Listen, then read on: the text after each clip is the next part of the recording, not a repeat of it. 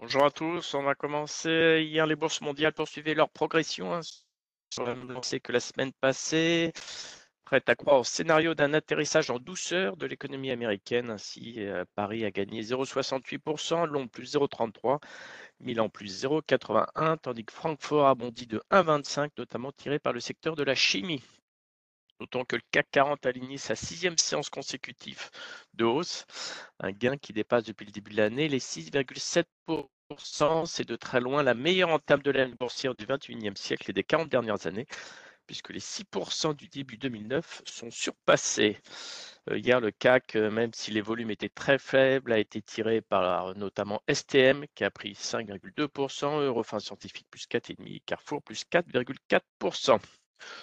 Concernant Wall Street, la bourse de New York a terminé euh, hier en ordre dispersé, incapable de confirmer le rebond de vendredi sur un marché qui attend d'en savoir plus sur la trajectoire de l'inflation et sur les résultats des entreprises qui débuteront vendredi notamment. Le Dow Jones a perdu 0,34%, le Nasdaq s'est apprécié de 0,63%, tandis que le S&P 500 est resté proche de l'équilibre. Notons que hier, c'est la tech qui a poussé les indices hein, sur les espoirs d'un ralentissement de l'inflation dans, le, dans les semis, on a Nvidia qui a pris 5,2% et AMD plus 5,1%. Du côté des baisses hier Wall Street, notons que Lululemon a baissé de 9,3%.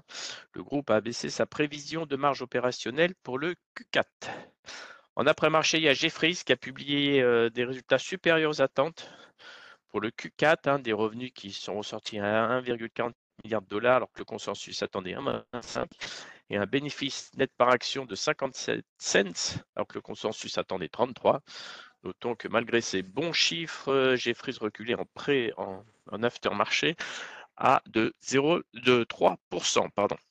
Ce matin, euh, en Asie, la bourse de Tokyo était en hausse. Après un week-end de trois jours au Japon, le Nikkei gagnait 0,92%, tandis que l'indice élargi Topix progressait de 0,52%.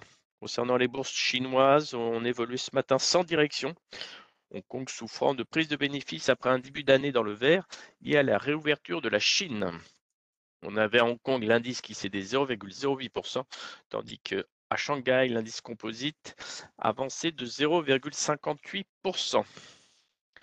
Notons que du côté des devises, le dollar plongé hier son plus bas en 7 mois face à l'euro pénalisé par la réouverture des frontières chinoises qui détournent les investisseurs de la valeur refuge et par la perspective d'un ralentissement de l'inflation américaine. Le billet vert perdait pas loin de 1% et s'établissait à 1,075 dollars pour 1 euro, un niveau qu'on n'a pas observé depuis début juin. Euh, ce matin, d'un point de vue micro, notons que l'IN2, qui a sous-performé le DAX de 8% en glissement annuel, euh, avant l'Assemblée générale extraordinaire qui va avoir lieu le 18 janvier, au cours de laquelle les actionnaires voteront ou pas pour approuver le retrait de l'IN2 de la cote. Euh, Gatling, ex-groupe Eurotunnel, a enregistré ce matin une nette hausse du trafic des navettes de passagers dans le tunnel la Manche en décembre. Le trafic de véhicules de tourisme a augmenté de 104% sur un an, tandis que celui des camions a pour sa part reculé de 13%. Notons que Saint-Gobain, le producteur de matériaux de construction, a annoncé ce matin le succès d'une émission obligataire de 1,15 milliard d'euros en deux tranches. Et enfin, Holcim euh, a annoncé ce matin l'acquisition pour un montant non divulgué de l'italien Nicem. La société basée près de Bergame est spécialisée dans le carbonate de calcium et compte parmi ses clients des sociétés dans la construction, le plastique, la gomme et les peintures. Je laisse la parole à Nantes. Bonjour à tous, alors je commence avec euh, Val Biotis qui fait le point sur sa feuille de route 2023. Donc cette dernière s'annonce jalonnée d'étapes importantes à franchir tant sur le plan clinique qu'au niveau des partenariats, mais aussi au niveau industriel et commercial. Le challenge majeur de Val Biotis pour 2023 sera la conclusion d'un accord de licence mondiale, donc avec un acteur important de la nutrition santé d'ici la fin de l'année. Euh, CGG donc a publié un chiffre d'affaires T4 de 321 millions de dollars, légèrement supérieur à la dernière guidance.